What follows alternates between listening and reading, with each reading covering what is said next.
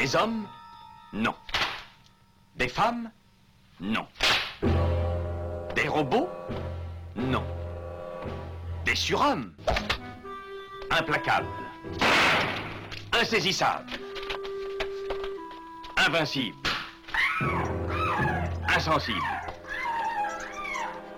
Aux ordres d'une super organisation criminelle.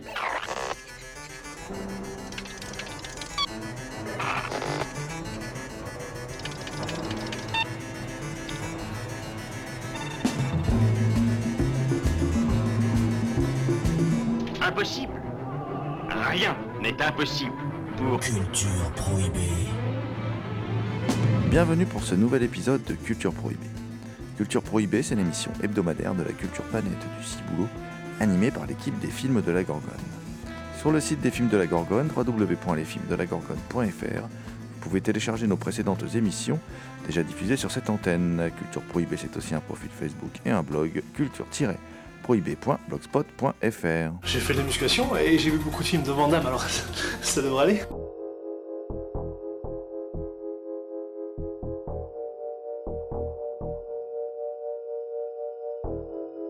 Au sommaire aujourd'hui, une émission spéciale bouquin avec les dernières parutions de chez Playlist Society, avec dans leur collection Phase B Henri François Imbert, Libre cours de Raphaël Pirer et Quentin Mével, et Pierre Salvadori, le prix de la comédie de Nicolas Télop, Quentin Mével et Dominique Toula.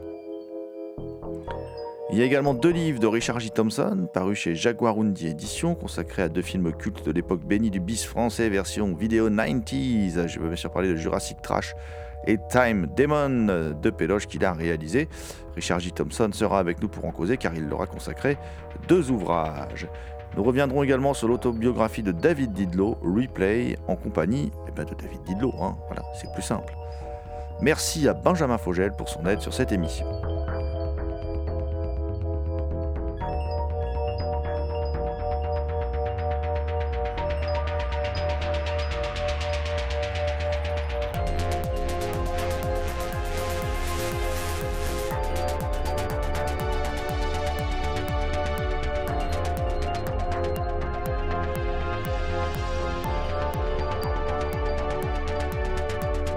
Débutons par un éditeur de bouquins sur le cinéma que nous aimons beaucoup, Playlist Society. Nous l'aimons beaucoup car il publie des livres sur le cinéma de genre, des essais très souvent peu prises de tête, parfois des entretiens et surtout, il publie au format poche avec une politique tarifaire très abordable, un choix qui n'est pas pour nous déplaire à titre d'exemple. Nous allons aujourd'hui parler de deux livres à 8 euros. Quels sont-ils ces deux livres Allez-vous me demander? Eh bien, ce sont deux nouveaux titres de la collection Phase B, collection consacrée à des entretiens avec des cinéastes. Commençons par Henri-François Imbert, Libre cours de Raphaël Pirer et Quentin Mével. Les auteurs en 2017 du passionnant livre inaugural de cette collection, Frédéric Weisman à l'écoute. Il scrute là encore le travail d'un documentariste renommé. Toutefois, et je dois bien l'avouer, hein, notre méconnaissance du cinéma d'Imbert nous a privés de la compréhension totale de ce riche ouvrage, hein, euh, euh, mais nous l'abordons succinctement car nous pensons que quelques-uns de nos auditeurs pourraient s'y intéresser. Autre nouveau titre, même si on est un peu en retard, car il est maintenant paru depuis plusieurs mois, c'est Pierre Salvadori, le prix de la comédie, de Nicolas Télop, Quentin Mével et Dominique Toula. Salvadori étant l'un de nos cinéastes français préférés, véritable maître de la comédie, ayant accouché il y a peu du très bon en liberté, euh, nous avons forcément été très intéressés par cet ouvrage qui débute par un court essai, hein, euh, un, essai intéressant qui, qui, tisse des liens entre le cinéma de Salvadori et puis la, la grande comédie classique hollywoodienne, mais pas que, c'est assez étonnant. Et puis, et puis, les auteurs, et c'est ça le plus important, proposent un entretien détaillé avec Salvadori sur l'ensemble de sa filmo et Salvadori s'y livre comme jamais. Il pose un regard très lucide sur son travail. Euh, et euh, ce qui est étonnant, enfin, il, définit ce qui est pour lui un, vrai grand plan de cinéma. Il parle des plans séquences, enfin, de, de l'importance de plein de choses comme ça qui sont, euh, qui sont vraiment très très intéressantes. En gros, pour faire un, un jeu de mots, hein, Pierre Salvadori, le prix de la comédie, malgré son format poche, est un grand bouquin de cinéma. C'est un très bon bouquin de cinéma. Franchement, j'ai passé un, un, très bon moment. Et si vous aimez le cinéma de Salvadori, vous allez adorer ce bouquin. Dis-moi, comment tu fais pour dire autant de conneries? Tu prends des cours du soir ou quoi? J'essaye de trouver des solutions. Oui. Je réfléchis, moi. Oui. Eh ben, contente-toi de compter les cylindres, hein, parce que ça te réussit davantage. Où tu vas? Je me barre, t'es trop con, tu me fais chier, là Bon, alors dégage Je dérange peut-être. Pas du tout Autre livre autre époque. euh, Petit retour en arrière dans les années euh, 90, c'est l'époque bénie euh, de l'arrivée des caméras H8, des caméras qui vont permettre à quelques cinéphiles fous de signer des films euh, vraiment dingues. Et il y aura surtout eh bien, un cinéaste qui va se démarquer un petit peu, hein, qui est Richard J. Thompson, qui va se démarquer un peu de la production bis et Z de l'époque par un ton volontairement assumé, euh, parodique, drôle, humoristique, euh, ne se prenant pas au sérieux.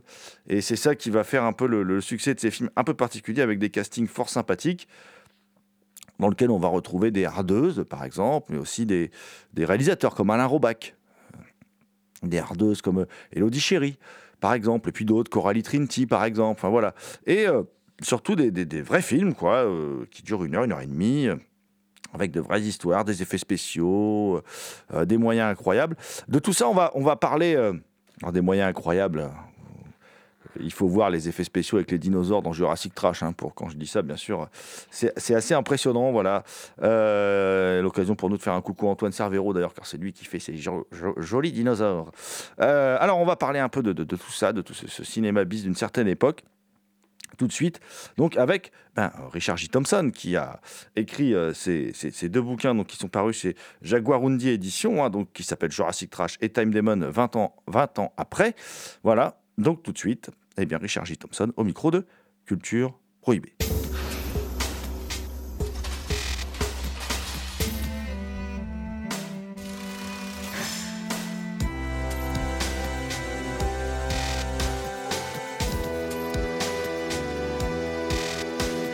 Comment, d'un seul coup, tu t'es mis à vouloir devenir réalisateur de, films bis, de films fantastiques comme ça euh, Parce que c'est un projet insensé quand même?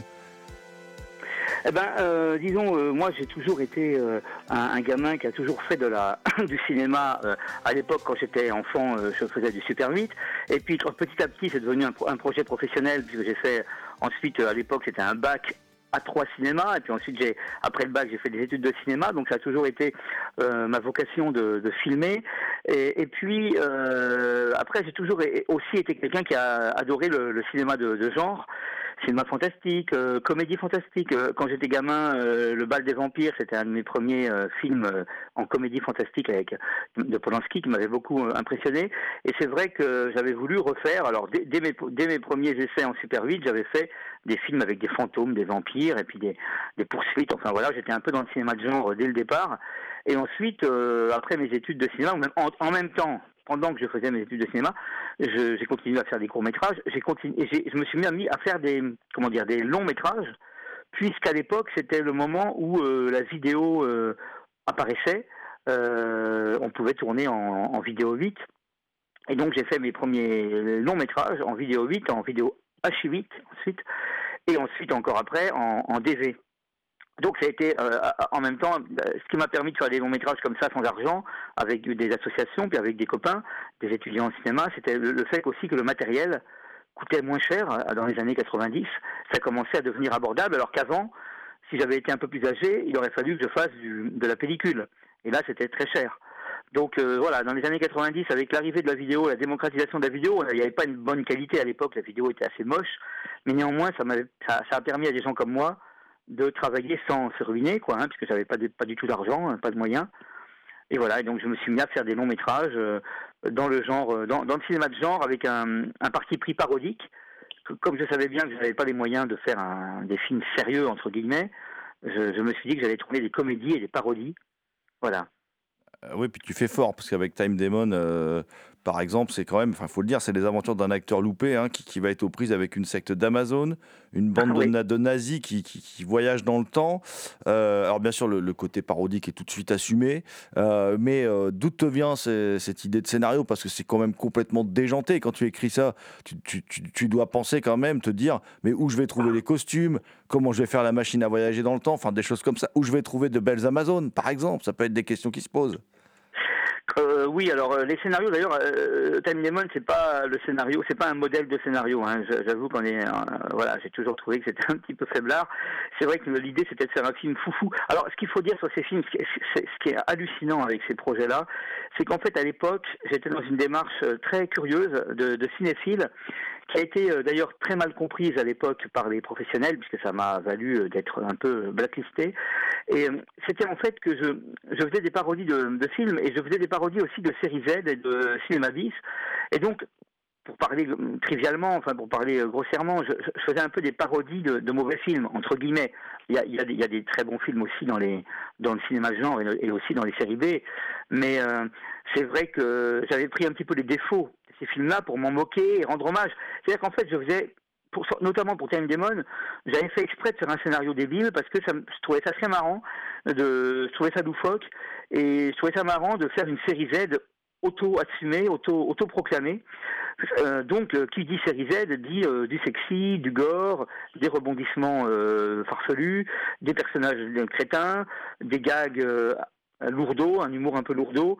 Et j'avais pris tous les, toutes les qualités et tous les défauts de la série Z et du cinéma mm, bis j'avais pris tous les défauts pour, pour, me les approprier et pour en faire un, hommage. Donc du coup, j'avais fait exprès, en fait, c'est ça qui est un petit peu bizarre et que les gens ont pu me reprocher sans, bien comprendre ce que je fabriquais, j'avais fait exprès de pondre un scénario sans queue ni tête. Donc voilà, effectivement, j'avais regroupé tout ce qui était improbable, des nazis qui font du nunchaku, du karaté, euh, des voyages dans le temps, euh, une espèce de, des Amazones qui se mélangent à des nazis, c'était de mauvais goût. C'était justement, j'avais recherché le mauvais goût. Alors ça m'a été beaucoup reproché après, bien sûr, hein, parce que les gens ont pensé que j'étais quelqu'un qui faisait des films de mauvais goût, et ça, ça a été très, très mal, très mal vu, très mal compris.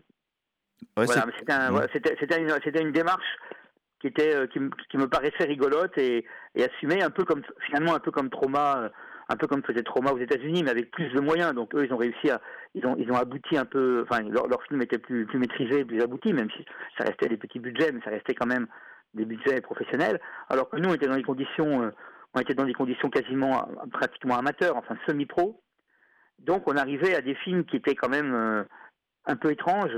Ça, c'était des ovnis et, et, et, avec un mauvais goût assumé et qui n'a pas forcément été compris. Mais je te promets mon petit écureuil, je serai retour à mon rateur. Je t'adore.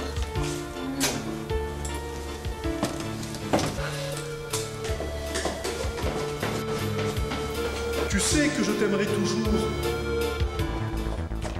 Qu'est-ce que c'est que ça? C'est la mafia, la mafia russe. Bien qu'on attrape cette racaille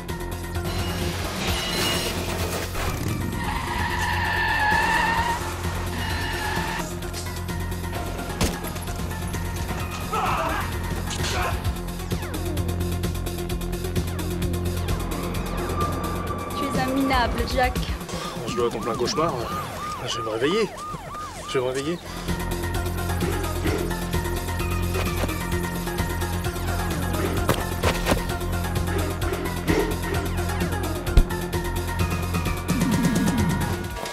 Passez vite, monsieur Jack J'ai jamais tapé sur une femme. Mais là, je sens que je vais y prendre du plaisir, alors tu t'écartes. Vous avez tort de me provoquer Écoutez Richard J. Thompson au micro de Culture Prohibée. Peut-être que c'est pas compris par tout le monde, mais par contre, il y a, déjà un vrai casting bis, mais vraiment bis, qui a, qui a, qui a un vrai casting de, de films bis. Ça, va retrouver, ça déclenche tout de suite la sympathie chez les cinéphiles parce qu'on retrouve Jean-Pierre Puters, hein, voilà, qui est, euh, qui est le, le, encore le patron de Mad Movies à l'époque, qui est également producteur du film. On retrouve aussi des, des hardeuses assez chouettes, hein, comme Elodie Chéry, euh, la superbe Shannon, pour laquelle j'ai un petit faible, je dois bien avouer. Il euh, y, y, avait aussi Alain Robac, le réalisateur, il y avait Christophe Lemaire. Comment tu as réuni un peu tout, tout, toute cette équipe-là de, de, de, de, déjantés, de dingues, quoi, voilà, qui ont l'air de s'être bien éclatés d'ailleurs? Oui, alors c'est vrai qu'autour de moi, il y avait une petite équipe de, passionnés. Euh, J'avais fait la rencontre de l'équipe de Mad Movies. Alors il n'y a pas tous les gens de Mad Movies, mais il y en a quand même un grand nombre. Euh, mon, premier assistant n'était autre que Damien Granger, qui par, la suite est devenu rédacteur en chef de, de Mad Movies. Jean-Pierre, je l'avais rencontré quelques années avant puisque j'avais proposé de, figurer dans un jury de festival que je montais sur le. Enfin bref, j'avais rencontré Jean-Pierre par cette, par ce biais-là, et puis ensuite je, lui avais donné un rôle dans un film de vampire. Il avait joué un vampire, et puis ensuite voilà, j'étais allé vers lui pour qu'il m'aide à, monter Time Demon. On il avait coproduit, il, a, il avait pas écrit, mais il avait coproduit et il avait joué euh, deux rôles en fait, parce qu'il est dans, dans Jean-Pierre est à la fois un, méchant nazi et il fait une apparition comme comme figurant euh, policier aussi.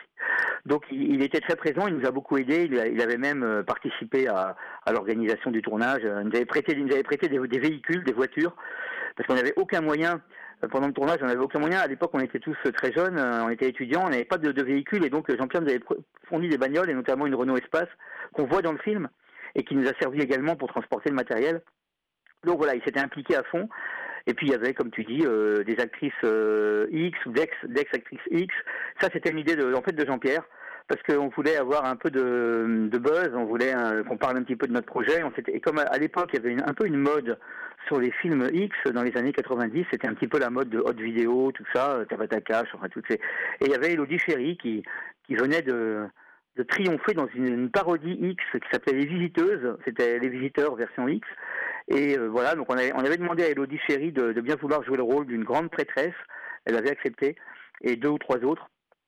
Et du coup, voilà, donc on a un casting hétéroclite assez curieux avec des amateurs de fantastique, des, journalistes, des, des fanzineux, des actrices euh, érotiques, et puis également des comédiens euh, euh, traditionnels et puis des amateurs également. Enfin, il y a un mélange un petit peu de pro et de, de semi-pro. Et dans les techniciens, on a eu aussi des gens qui, qui, qui, étaient débutants, mais qui ensuite ont fait carrière. Par exemple, Jean-Christophe Spadassini et, et, Denis Gastou, qui, faisaient les effets spéciaux euh, euh, de, maquillage. Bon, ben, ils sont devenus de grands maquilleurs euh, après. Ils ont poursuivi leur carrière. Il y a eu plusieurs personnes comme ça qui ont travaillé avec moi à l'époque, qui étaient très jeunes et qui ont continué après dans le cinéma. Voilà, c'était un peu tout ça, c'était un peu pour s'exercer. Hein. Ces films-là étaient faits aussi un peu pour pour se faire la main, euh, avec euh, des films qui étaient complètement libres. Personne euh, attendait nos films. On faisait ce qu'on voulait. On n'avait pas d'argent. On faisait tout. C'était un petit peu l'improvisation aussi parfois sur le plateau. Ça se sent hein, d'ailleurs. Hein. Demon, on sent que parfois les choses sont un peu improvisées, mais pas tant que ça quand même. Hein. Il y avait un scénario. Voilà, donc euh, avec une équipe un peu hétéroclite de, d'amateurs de cinéma de genre, euh, dont Jean-Pierre Peters. Euh, oui. Et Christophe Lemaire, c'est vrai qu'il fait un bourreau nazi. J'ai souvent euh, utilisé, j'ai souvent donné des rôles à Christophe parce qu'il a une stature, c'est un grand, un grand bonhomme, un grand, un grand baraquet qui est très gentil, mais qui, quand, comme ça, il peut, il peut avoir l'air d'une brute. Donc je l'ai plusieurs fois, euh, trois fois, je lui ai donné des rôles de brute dans des, dans trois films. Vous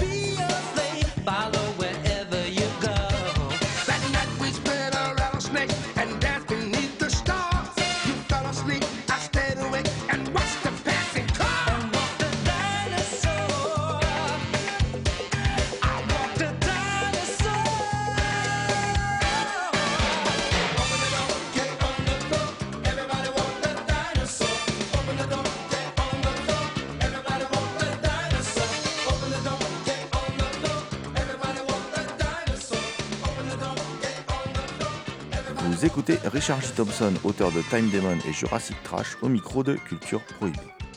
Et tu parlais d'effets spéciaux justement sur le, le- l'autre film, hein, Jurassic Trash, là, dont tu parles aussi euh, euh, dans un autre ouvrage, hein, parce que les, les- c'est Jurassic Trash 20 Ouais. ans après et Time Demon 20 ans après.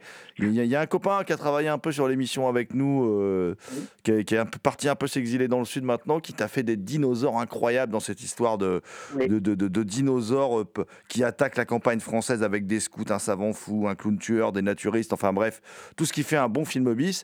Euh, c'est Antoine Cervero. voilà, j'en profite pour lui passer un petit coucou. Et puis, quel souvenir toi tu gardes de, de- de ce tournage avec Antoine, euh, qui est un personnage aussi, Antoine, quand même Eh bien, Antoine, alors euh, pour le deuxième, alors ça c'est pour Jurassic Trash, mais en fait Antoine m'avait déjà aidé dans deux ou trois autres. euh, il avait, ouais, il avait déjà participé.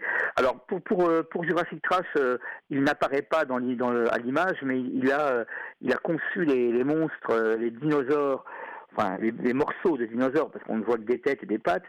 Euh, ben, je lui avais donné un tout petit budget, euh, vraiment euh, rikiki, et, pour ce prix-là, euh, voilà, il m'a confectionné des pattes de dinosaures, une grande tête qui s'ou- qui s'ouvrait, la gueule s'ouvre. C'était assez rudimentaire. Et des petits bébés dinosaures qui sont en fait un peu comme des chaussettes où il fallait enfiler. c'est une marionnette qu'on enfile avec la main, avec le bras. Il y avait un, technicien qui passait le bras comme ça et qui manipulait comme un comme un meupet. Enfin, comme un- voilà. Donc il- Antoine avait donc fait euh, ces, monstres. euh, euh, dans un temps record et pour un budget encore plus record. Ça avait très bien fonctionné. De toute façon, Jurassic Trash, c'était pas, c'était pas un film euh, qui était fait pour avoir des effets spéciaux réalistes. C'était vraiment une parodie, euh, encore plus parodie. Alors là, c'était plus, encore plus une parodie, euh, je trouve, plus, plus déclarée encore. Et voilà, l'idée, c'était de faire une comédie, quoi. Euh, c'était pas de faire des effets spéciaux très réalistes, hein. Donc euh, voilà. Mais, mais bon, Antoine m'avait fait un, un, boulot très sympa. D'a- D'ailleurs, dans, dans le livre, on peut voir ces, les fameux dessins, parce qu'Antoine dessine très bien. Il, il avait fait un petit dessin pour l'utilisation de- du- du monstre. C'est assez rigolo, je trouve. Euh, en fait, c'est un gant, quoi. Voilà, mais. Ouais, voilà, c'est ça, ouais. C'était un, c'était un genre de gant, une chaussette, enfin oui, c'était un espèce de moufle. Et il avait fait un petit schéma, effectivement. J'avais reçu par la poste, hein, parce que je crois que j'avais déjà, j'étais déjà en train de tourner dans, le sud de la France. Et euh, lui, il était à Paris à l'époque. Et je crois qu'il il me semble qu'il m'avait envoyé un colis avec les monstres et, un petit et des, feuilles euh, avec des dessins, euh, comment, comment on faisait pour utiliser. Bon, c'était marrant, un, mode d'emploi. Et c'est marqué, c'est vrai que dans le bouquin, euh, j'ai reproduit certains dessins de- d'Antoine. Et d'ailleurs, c'est pareil. Bon, tu disais, voilà, film assez drôle, hein, parce que moi, j'ai envie de dire que tes films, c'était des bons mauvais films. Enfin, ça se sent. Et Voilà. donc, euh, il y, il y avait euh, dedans, il y a- on retrouve euh, bah, Laurent Dalias, hein, mais. Dans le casting, bon là, tu as Coralie Trinity qu'on ne, présente plus, mais tu as aussi quand même un phénomène, c'est- c'est Eduardo Pizzani quand même. euh, comment il a pu se retrouver dans ton film de dinosaure, quoi? C'est incroyable ça. Eh ben oui, disons que j'aimais bien faire des castings un petit peu bizarres. Euh, J'étais le Claude Lelouch hein, de la série Z et, j'aimais bien euh, attraper des gens euh, qui n'avaient rien à voir. Et Eduardo était un chanteur qui avait fait, qui avait eu une, petite heure de gloire dans les années, à la fin des années 90, en passant à la télé avec un bouquet de fleurs. Il chantait pour faire re- revenir son sa fiancée qui était partie. Il chantait et il était passé dans plusieurs émissions en prime time et et moi, je m'étais dit, tiens, c'est marrant, ce serait pas mal de mettre ce bonhomme, euh, de mettre ce garçon euh, dans, dans un film de dinosaures. Je ne sais pas du tout comment j'avais eu l'idée.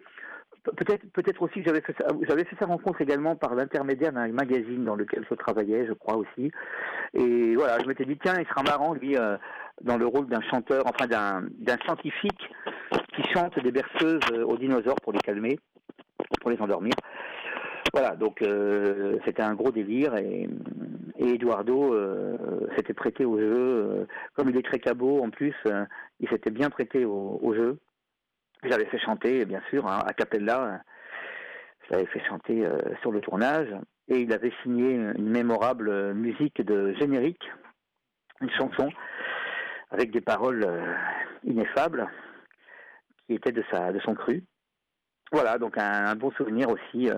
J'ai revu Eduardo il n'y a pas longtemps, parce qu'il y a eu une projection il n'y a pas longtemps dans un, à Paris de, Jurassic Trash, et Eduardo a gardé un bon souvenir. Il a, redécouvert le film, il, avait, il a adoré, parce qu'il l'avait vu qu'une fois. Et euh, il l'a revu, et c'était meilleur que dans son souvenir, en fait. il a adoré revoir le film, et il s'est- trouvé bon. Et, bon, il a, il applaudi, et voilà. C'était euh, une expérience. Je voudrais pas vous attirer des ennuis. Vous savez, les emmerdements, ça me connaît, j'ai l'habitude.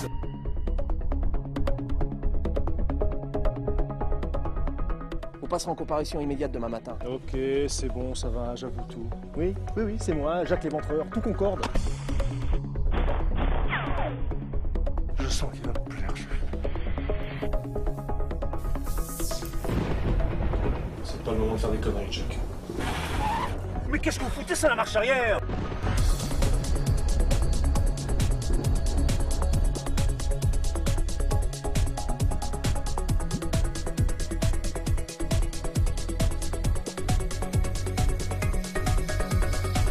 J'entends le sifflet, qui a sifflé? C'est moi J'ai sifflé. Tu as sifflé? Oui, j'ai sifflé. Il a sifflé. Pourquoi t'as sifflé? Pourquoi t'as sifflé? Mais pourquoi t'as sifflé, espèce d'andouille?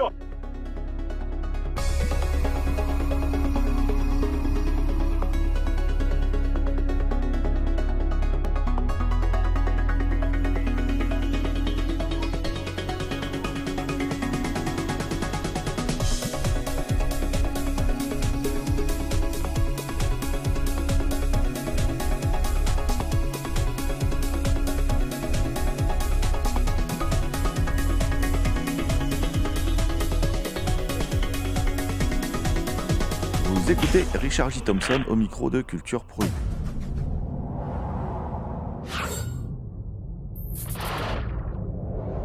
C'est vrai que bon, ça a été ressorti en, DVD hein, euh, chez Backfilm. Euh, et c'est vrai que les films ont gardé une certaine patine, mais c'est pas, euh, c'est toujours meilleur que dans notre souvenir en fait, parce que c'est pas mauvais. C'est ça qui est intéressant avec ces films-là. Je trouve que beaucoup de films, il y a eu beaucoup de films amateurs à l'époque. hein. Il y a eu les horaires du, les horreurs du docteur Flébos, il y a eu des films de Norbert Moutier, il y a eu, euh, il y a eu pas mal de choses, mais en les revoyant, c'était un peu poussif. Et là, il y a un peu plus de rythme, euh, il y a plus d'humour. On, voit bien que tu assumes le côté. Bon, tu sais que c'est fauché, donc on va aller dans la déconnade. Euh, quel regard, toi, rétrospectivement aujourd'hui, tu portes là-dessus? Parce que, en fin de compte, euh, ces films, avec leurs défauts, leurs qualités, ils ont quand même marqué leur époque, quoi. Bah, c'est un peu pour. Bon, je sais pas s'ils ont marqué leur époque, mais c'est vrai que c'est pour ça qu'on a reçu, pour, fêter les 20 ans, à peu près les 20 ans de- des sorties de ces films-là, c'est pour ça qu'on a décidé de rééditer, enfin d'éditer ces deux petits bouquins euh, collector. Et c'est vrai que on voulait, on voulait remettre un petit coup de projecteur parce que c'est vrai qu'il n'y a pas eu en France beaucoup de films. euh, do it yourself, un peu comme on pourrait dire maintenant. Euh, aux États-Unis, il y a eu beaucoup de films qui ont été faits avec trois fois rien, des, des, gens qui faisaient des fanzines et puis qui tournaient des films. Enfin bon, et puis il y avait des petits éditeurs, des petits producteurs régionaux. Enfin, aux États-Unis, il y a une tradition du film de genre et une tradition du film d'exploitation. En France, il n'y a pas cette tradition et, j'étais un des seuls avec Norbert Moutier, mais qui effectivement Norbert Moutier faisait des films que bon que je trouvais pas très très bons, euh, même si euh, il avait le mérite de les faire quand même. Et, euh, moi, j'ai voulu faire un peu pareil, mais euh, disons avec des vrais scénarios, une vraie mise en scène, et une vraie, parce que moi, je suis quand même un professionnel en fait de la de la réalisation, et, donc je sais comment mettre en scène ou comment euh, filmer et comment monter après. euh, donc ça donnait un résultat qui était visible. Parce que le problème des films un peu amateurs ou quoi, c'est que souvent ils sont ils sont pas pas très marrants parce qu'ils sont un peu chiants, et puis ils sont euh, parfois on voit pas grand chose, parfois euh, c'est trop mal fait pour qu'on accroche. Donc j'essayais que ce soit quand même un minimum, même sans avoir aucun argent. Euh, il suffit de- savoir placer sa caméra quelque part, c'est pas forcément une question d'argent. Euh, savoir euh, écrire un dialogue, c'est pas forcément qu'une question d'argent. Donc et puis après prendre des comédiens. J'ai parfois fait l'erreur au début dans mes courts métrages, de ne pas, toujours prendre des bons, comédiens, mais après j'ai essayé de- d'améliorer en, testant un peu un peu mieux. Et du coup, en prenant des comédiens un peu un peu meilleurs, ben ça donne du relief. Et il suffit pas d'écrire un gag il, faut que le comédien euh, il assure pendant la scène et, c'est comme ça que c'est, drôle quoi. Donc voilà, le, choix des comédiens aussi est super important dans un petit film. Euh, je pense que si Jurassic Crash est, réussi, c'est aussi parce que mes comédiens sont, assez bons.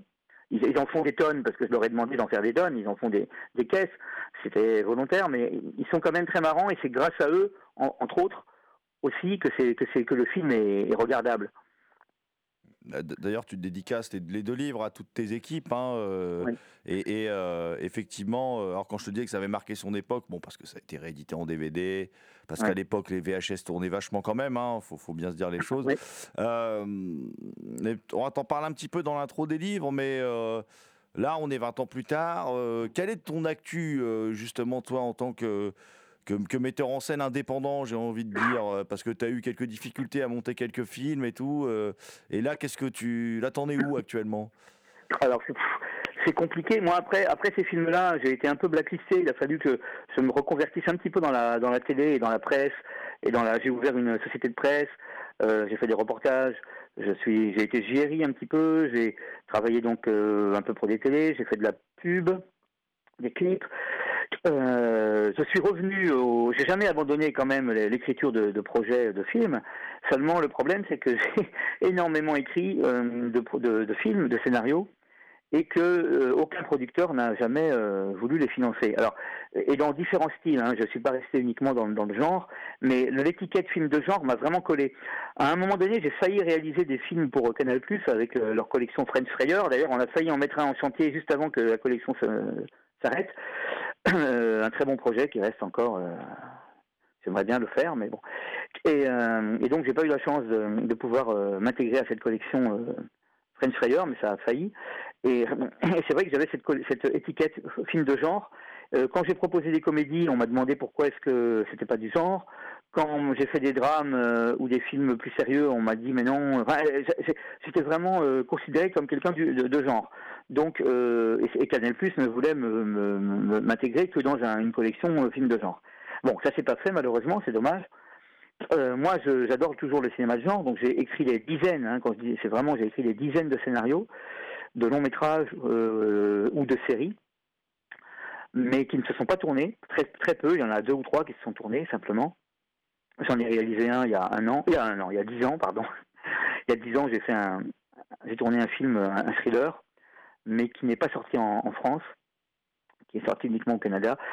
Et, euh, et donc, euh, voilà, je, continue à écrire des, des scénars, des projets. J'ai des projets, mais je ne veux pas en parler parce que tant que les choses ne sont pas financées, signées, ça sert un peu à rien. Donc voilà, je travaille là sur un, long métrage, mais encore une fois, j'en ai tellement dans, en réserve que euh, je, vois de temps en temps, je rencontre des producteurs, je, leur passe des scénarios. C'est très très difficile. En France, le milieu du cinéma est très très, ce milieu est très fermé il est très difficile de, de- de transmettre, ne serait-ce que de montrer, de donner un scénario à un producteur, c'est déjà extrêmement compliqué. Et même pour quelqu'un comme moi qui a énormément, euh, qui n'est pas, qui n'est plus un débutant, euh, j'ai énormément de mal à, à contacter et à communiquer avec des producteurs. Hein, c'est des gens qui sont très, qui sont entre eux. Donc c'est compliqué. Les, pouvoirs publics euh, comme le CNC, le ministère de la Culture n'ont jamais subventionné aucun, aucun de mes projets, alors que certains auraient pu, hein, puisque j'avais des, projets qui n'étaient pas euh, du film de genre, hein, qui étaient des, choses un peu décalées. J'ai- beaucoup travaillé dans des... Comment dire, si on, devait donner un petit exemple pour donner une comparaison, j'ai pas mal euh, écrit des films qui auraient pu ressembler un petit peu à, l'univers de Quentin Dupieux, des comédies un peu décalées, un peu absurdes, un peu fantastiques. Et ça, c'est quelque chose qui m'intéresse, mais c'est très mal vu en, en France. Donc voilà, quand, ça, s'é- quand on s'écarte un peu du réalisme, euh, forcément, on est mis de côté. Et voilà. Donc après, j'écris des bouquins également, mais bon, voilà, c'est. Je ne vais pas aujourd'hui annoncer un long métrage précis. Je, je travaille sur un projet là, mais euh, même sur deux, mais euh, pour l'instant, c'est pas signé, quoi. Oui, donc euh, on va rester prudent. Tu peux peut-être ouais. nous, nous rappeler comment se procuraient les deux ouvrages? Alors, en fait, ces deux ouvrages-là, j'avais, déjà publié il y a quelques années un, bouquin sur ma démarche et sur un peu mon autobiographie. Ça, c'était en, Fnac, etc. Bon, après, ces bouquins-là, les deux qui viennent de sortir, Thème Demon et Jurassic Trash, ces deux-là sont collecteurs et ils sont très peu trouvables. Il y en a presque plus, d'ailleurs. Euh, il y en a quelques exemplaires encore à Metaluna, qui est la boutique euh, rue Dante à Paris.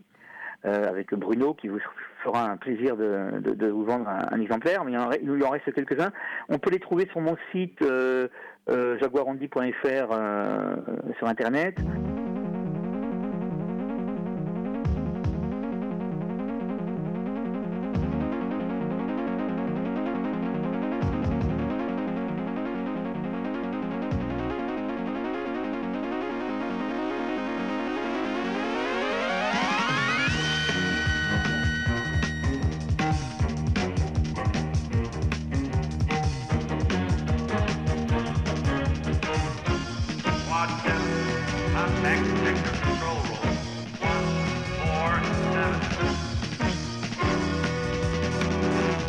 S'il y a bien un loustic, un des habitués de cette émission que nous aimons beaucoup, et qui est un type complètement barré, amateur de bis, cinéma fantastique, horreur, eh bien, c'est bien sûr David Didlot, le sympathique David Didlot. David Didlot qui, drôle d'idée, a eu l'idée d'écrire une autobiographie. Mais pourquoi écrire une autobiographie aussi jeune, David? Nous avons le même âge. Non, non, non. Euh, qui s'appelle Ripley. Euh, et Ripley, bon, on va en parler tout de suite, justement. Euh, parce que bah, c'est un livre au moment où on enregistre cette émission que l'on n'a pas encore lu. Il est en précommande, mais qui nous fait fortement envie, surtout quand on connaît la personnalité de David Didot. Donc tout de suite, David Didot au micro de Culture Prohibée.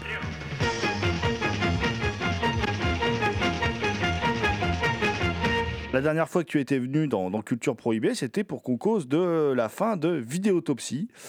Euh, alors j'ai envie de te dire, toujours aucun regret, David euh, bah écoute, euh, non, non, absolument pas, tu vois. Euh, non, non, non, non, je retrouve un petit peu de temps, tu vois. je peux voir des films tranquillement, sans, sans la pression, entre guillemets, de devoir peut-être les, les chroniquer. Donc non, tout va bien, tu vois, je prends mon temps. Pourquoi déjà, la question, c'est pourquoi toi, David Didot, tu tu, as écrit une autobiographie. Pourquoi ce choix de l'autobiographie? C'est vrai, euh, bon, l'autobiographie, c'est un genre euh, littéraire euh, qui peut paraître, bon, comment dire, un petit peu égocentrique, un petit peu narcissique, si tu veux. Et bon, moi, bon, j'ai pas vécu de si grandes choses qu'il faille absolument les raconter. Ça, c'est clair.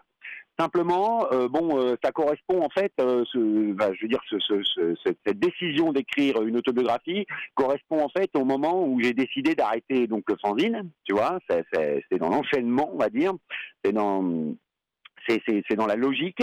Et euh, comme j'avais déjà écrit euh, dans le fanzine, euh, bon, comme j'étais déjà un petit peu revenu dans le fanzine sur quelques épisodes qui m'avaient marqué en rapport avec le cinéma, bien sûr, hein, bah, je me suis dit tiens, ouais, et si finalement, bah, j'essayais de creuser le sillon si finalement j'essayais de comment dire bah de d'embrasser un petit peu euh, toute mon existence euh, de cinéphile on va dire tu vois et de bisophile en particulier.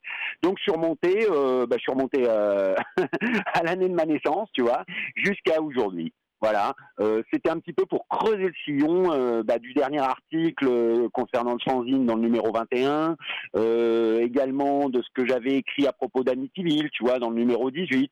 Bon, je me suis dit tiens, ce serait peut-être intéressant bah, de, creuser à fond, quoi, tu vois, et puis de remonter vraiment à la source jusqu'à aujourd'hui. Alors, le titre, Replay, hein, évoque bien entendu, bah, en tout cas pour moi, les gens de ma génération, on est un peu de la même génération, euh, un magnétoscope, mais aussi bah, une platine, hein, qu'on peut, imaginer que, que effectivement, euh, pour toi, la, musique, la VHS euh, tiennent une grande place. je suppose qu'ils tiennent une grande place aussi dans, dans, dans cet ouvrage. Ah oui, oui, oui. Alors oui, alors c'est un titre, tiens, anecdote, tu vois, euh, parce que alors là, moi, je suis très, très mauvais, tu vois, euh, en matière de titraille. Euh, bon, je j'ai pas l'esprit de, de synthèse suffisamment, tu vois, pour trouver un titre qui embrasse un petit peu le tout. C'est mon épouse qui l'a trouvé, tu vois, et je, trouvais que ça correspondait parfaitement au contenu, quoi. Effectivement, ça réfère, tu vois, à la VHS, ça réfère également à la musique, et c'est des domaines évidemment, c'est des, des thèmes, enfin, tu vois, des choses qu'on retrouvera, euh, qu'on retrouve largement évoqué dans dans le bouquin, quoi. Bien évidemment, bien sûr, bien sûr. Ah oui, c'est au centre, hein, tu vois. Euh, bon, il y a, y a, plusieurs chapitres, euh, notamment un assez gros qui est consacré, tu vois, justement à, à la découverte de la VHS, aux films qui m'ont marqué en VHS, la musique parle même pas. Hein. Moi, tu sais que j'aime le hard rock le métal. Bon, j'en parle beaucoup. Tu vois, euh, pour moi, ça fait système, quoi. Tu vois, hein. euh, tout ça fait système. Euh, à la fois dans une période, les années 80 et les années 90, et en même temps, bah, dans ma tête, quoi. Tu vois, tout ça est lié. Donc évidemment, j'en parle beaucoup. Ouais, ouais. Et le titre, ouais, correspondait bien, quoi. C'est mon épouse qui l'a trouvé. tu vois? Il y a peut-être aussi une place. Je sais qu'on a aussi une passion commune. J'ai cru comprendre pour les Reds de Liverpool. Euh, ah oui, alors le football, ouais, ouais, oui, bah j'en parle aussi un petit peu, bien sûr. Alors euh, bon, euh, c'est vrai alors, oui, Liverpool, alors Liverpool, non, tu vois, étonnamment, tu vois, je, je, me suis surtout intéressé, bon, au club français, tu vois, et donc plutôt à ma passion pour la SSE, quoi, tu vois, pour Saint-Étienne. Bon, mais bon, voilà, quoi, c'est le même esprit, hein, tu vois, quand tu penses aux supporters, quand tu penses au chaudron, bon, euh, voilà, et je reviens effectivement sur euh, ma prime passion, tu vois, pour le foot, euh, bon, que m'a que inoculé en quelque sorte mon père, tu vois, ce mon père, et donc, ouais, je reviens là-dessus, bien évidemment, ouais, ah oui, oui, carrément, j'en parle beaucoup. Ah, moi, je trouve ça intéressant parce que c'est souvent vu d'un mauvais œil d'aimer le foot en France. Ah, alors là, je ne te le fais pas dire. Et justement, euh, bon, euh, moi, tu sais, je je peux pas m'empêcher, tu vois, de, pas de polémiquer, mais enfin, en tout cas, d'y aller mes quelques réflexions, tu vois, euh, euh moins plus discursives que narratives, on va dire. Et donc, j'y vais de quelques critiques, ouais, de quelques petites choses qui m'ont d'ailleurs pas mal choqué lors de la dernière Coupe du Monde, tu vois, ou si t'aimais le football, tu vois, si tu t'emballais pour un match et tout, t'étais vite vu comme un beauf aviné et puis nationaliste, tu bien évidemment. Hein. Bon, euh, et donc euh, ça, ça m'a, ça m'a évidemment, euh, ouais, ça m'a, ça m'a énervé au combien. Et donc, bah, je règle un petit peu mes comptes aussi avec ça, tu vois. Voilà, tu vois. bon, dès que tu chantes la Marseillaise, t'es vu comme un affreux un affreux facho et tout, tu vois. Et ça, ça m'a, ouais, j'en parle pas mal, quoi, tu vois, dans, dans, dans le bouquin, effectivement. Je fais quelques petites, euh, quelques petits dérapages, on va dire, en tout cas, euh, euh, je prends quelques chemins de traverse pour parler de choses, on va dire pas politiques, mais disons sociétales, tu vois, pour en prendre un mot à la mode. Ouais. Oui, tu, tu, digresses un peu. D'ailleurs, on, on, en avait parlé ensemble, puis en plus là, ça rejoint l'actualité. Tu parles de Marseillaise voilà, avec le, le, projet de loi rédigé par Ciotti qui va finir dans les salles de classe. Euh, voilà, bon, ça, euh, on va éviter de polémiquer là-dessus à l'antenne, c'est pas le but de cette émission, mais euh, tu, tu, tu, avais, tu avais par contre dit que, on en avait parlé déjà précédemment, y compris en entretien dans l'émission, que tu avais aussi des choses à dire sur ton métier d'enseignant qui, qui, que tu vivais d'une certaine manière. Oui, alors c'est pareil, voilà, c'est bah, exactement ça. Tu vois là, euh, voilà, tu mets le doigt sur euh, sur un autre aspect du bouquin, si tu veux, c'est que effectivement, tu parlais de, de digression. Alors pour moi, si tu veux, c'est pas, c'est, comment dire, je, je, vois pas ça comme des digressions dans le livre. Enfin, tu verras. Hein. Euh, pour moi, si tu veux, tout fait un peu système. Tu vois, euh, bon, euh, je veux dire, tout s'enchaîne. Enfin, tout est tout est lié, si tu veux. J'essaie de trouver une cohérence à tout ça. Et effectivement, bon, le métier d'enseignant, bah, j'en parle pas mal, quoi, bien évidemment, parce que c'est une grosse partie de ma vie, quoi. Hein, c'est ma profession, tu vois. Et bon, bah, je reviens sur mes impressions concernant ce métier, quoi. Tu vois, qui peut être à la fois passionnant quand tu fermes la porte de ta classe et avec des gamins, parce que ça c'est intéressant, tu vois. Bon, d'essayer de, transmettre quelque chose à des gosses, bon, euh, surtout en français, surtout en littérature, tu vois, qui sont considérés aujourd'hui presque comme des matières mortes, tu vois. Bon, euh, mais par contre, tout ce qui concerne l'administration, tout ce qui concerne, si tu veux, euh, euh, comment dire, les objectifs, tu vois, politiques de tout ça. Bon là, je reviens dessus, ouais, effectivement, et je me lâche un peu, ouais, ouais, ouais. Je me lâche un peu. Hein. J'avais écrit déjà un livre, alors bon, qui n'a jamais été publié, hein, mais bon, c'est peut-être mieux ainsi, sur si tu veux, le système scolaire. Tu vois, c'est un sujet qui m'avait intéressé, qui m'intéressait beaucoup. Et euh, bon, il n'avait pas été publié. Euh, j'avais refusé une maison d'édition parce que ça, euh, je vais dire, les règles ne me plaisaient pas. Et donc, je, suis revenu là-dessus, ouais, dans, dans, dans ce prochain livre, ouais, ouais, ouais pour l'école, ouais.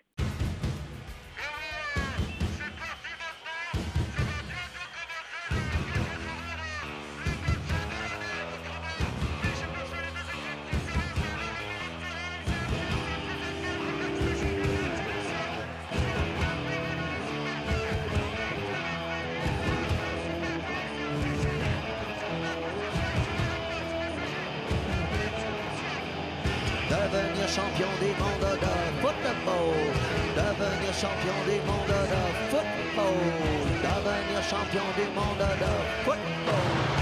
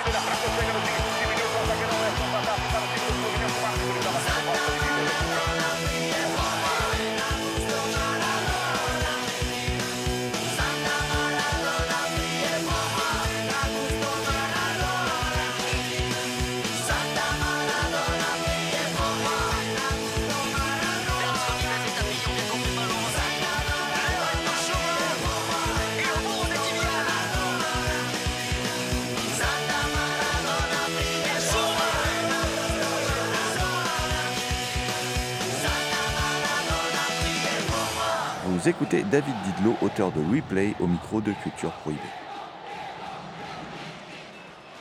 Je passe un peu du coq à l'âne, mais est-ce que tu n'as pas réfléchi aussi euh, à une version, par exemple, BD de ton autobiographie, enfin quelque chose de, de plus original euh, Moi, j'imagine bien euh, dans cet exercice, tu vois, par exemple, pouvoir te mettre en scène dans, dans- des moments de films que tu aimes, voilà, des choses comme ça, tout en racontant ta propre vie. Ça pourrait être aussi quelque chose d'intéressant. Ah, écoute, euh, oui, c'est une, alors c'est une très belle idée, oui, effectivement. Alors c'est vrai que j'y ai pas pensé, tu vois, parce que moi je suis pas, euh, comment dire, bon déjà, bon, ce serait peut-être un petit peu, euh, comment dire, un petit peu, un peu vaniteux, tu vois. Bon, mais ça pourrait paraître vaniteux. Et puis en plus, si tu veux, moi je suis, comment dire, c'est vrai que bon, je suis, plus un homme, si tu veux, des mots, tu vois, que, que des dessins, quoi, tu vois. Et d'ailleurs, j'ai fait le choix, tu vois, pour rebondir sur ta question, j'ai fait le choix parce que c'est une question que je me suis posée. Est-ce que j'illustre tu vois le bouquin Est-ce que je est-ce que je fais euh, est-ce que je mets des illustrations, des photos, des affiches de films qui m'ont marqué et tout? C'est bon, j'ai hésité un bon moment, tu vois.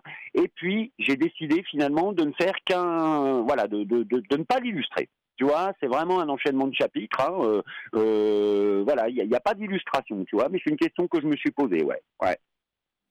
Et ça va être aussi, je pense, le, le- le bouquin, le, quelque chose dans lequel moi je vais me retrouver. Par exemple, le portrait d'une certaine cinéphilie, quoi, celle qui écumait euh, les vidéoclubs, tout ça. Enfin bon, euh, je pense que ça, ça doit être très prégnant aussi dans le livre. Oh, oh oui, oui, oui. Alors là, oui, carrément, tu vois. Ouais, bien sûr. Oh là là, oui, oui, la découverte. Enfin, tu vois, je reviens notamment sur euh, bon un vidéoclub parce que je crois qu'on a tous un peu dans la tête, tu vois, notre euh, notre caverne d'Alibaba, tu vois, là où on y a pas, on a passé des heures, là où on a loué des films, tu vois. Il y a un lieu souvent qui, qui bon, euh, il y a un lieu si tu veux qui est resté dans nos esprits et c'est mon cas, tu vois, un vidéoclub en particulier là où j'ai vécu quand j'étais adolescent et effectivement, je raconte, tu vois, bon, tous les films que j'ai pu louer, euh, les impressions que, que ça m'a laissé, tu vois. euh, bon, moi, tu vois, je suis, comment dire, euh, il y, a, y a même des odeurs qui me reviennent, tu vois, des, des sons, etc. hein, c'est une mémoire vachement euh, sensitive, tu vois. J'essaye de, de faire passer ça dans le bouquin.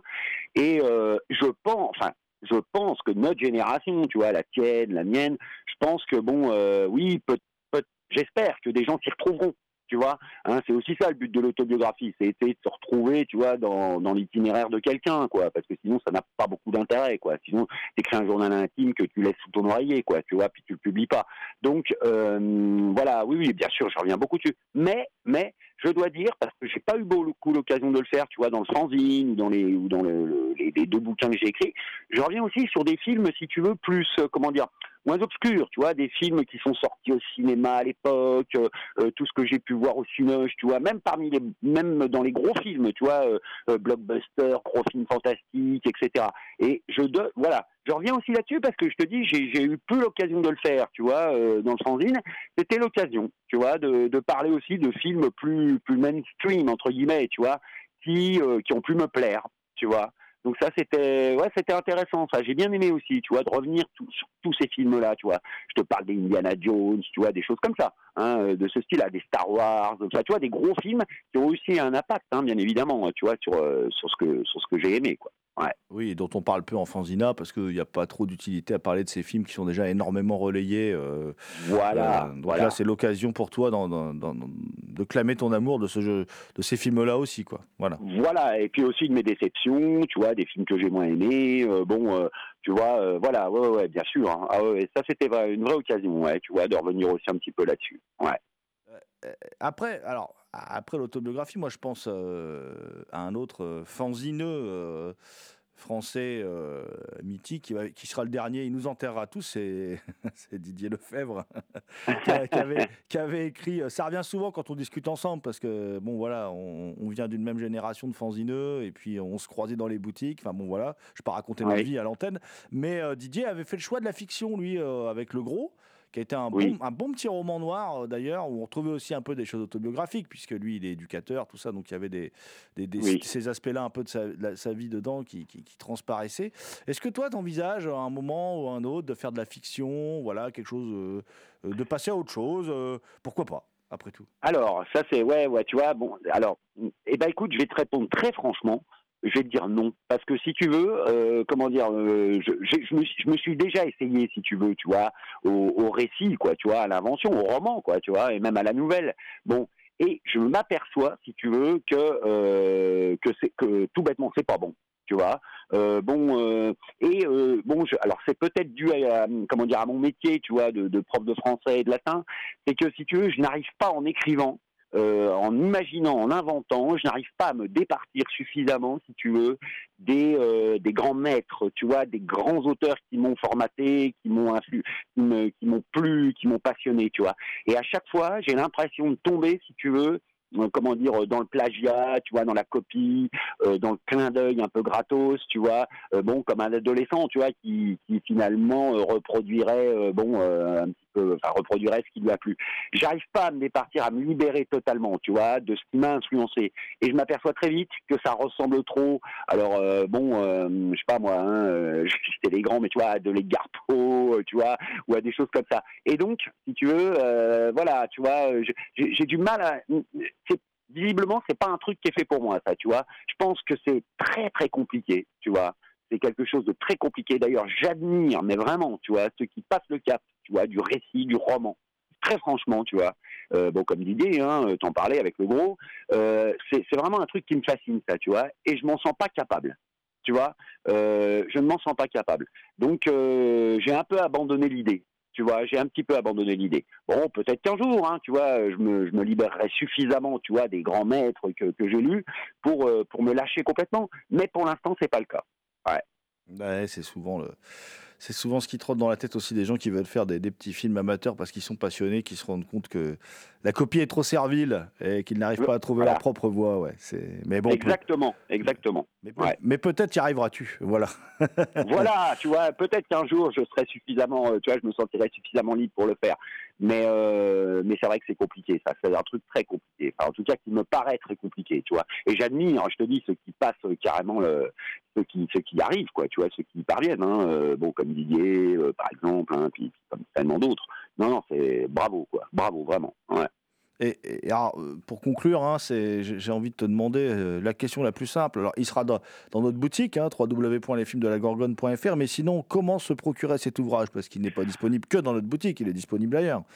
Alors, écoute, euh, ben oui, bah alors, bon, je vais faire comme d'habitude, tu vois, hein, je vais, on pourra, on pourra le, on pourra se le procurer donc en le commandant directement, tu vois, au, comment dire, chez moi, tu vois, hein, par l'intermédiaire de, de, de mon blog. Hein, Euh, bon, j'ai mis une borne PayPal, etc., l'adresse, hein, euh, voilà. Euh, donc euh, tout, bon, bah, tu vois, ceux qui sont sur Facebook, euh, bah, bah, connaissent bien, euh, tu vois. Bon, j'ai envoyé des, une newsletter à tous mes correspondants, tu vois, à tous mes, mes lecteurs entre guillemets. Sinon, il sera bah, alors en boutique, donc en boutique bah, bah, chez toi, donc, hein, et je te, ren- je remercie. Il sera également, alors il sera également bah, à Metaluna Store, tu vois, à Paris, bien sûr. Il sera également à hors circuit, également à Paris. Euh, bon, il sera dans quelques boutiques, tu vois, un physique, on va dire. Hein, mais euh, bon, euh, le meilleur moyen de se le procurer, si tu veux, c'est encore de le, c'est de le commander, quoi. Tu vois, directement au producteur, si on peut dire.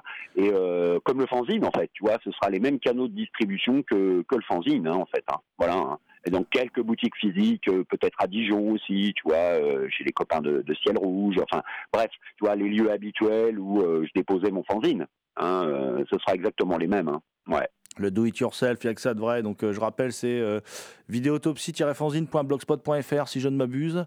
Euh, voilà, pour, pour euh, tout savoir sur cet ouvrage et se le procurer. Ben, écoute, on te remercie, David, hein, de, de- une fois de plus d'être venu dans notre émission.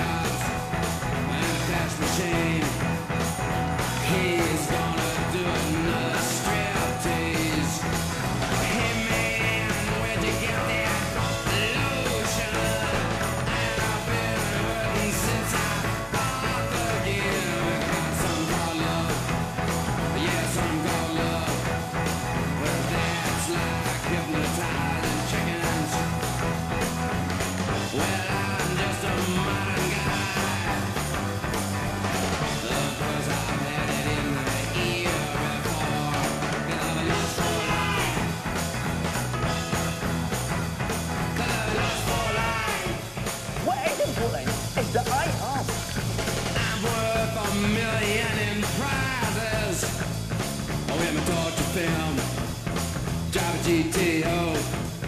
Wear a uniform, government loan. I'm worth a million.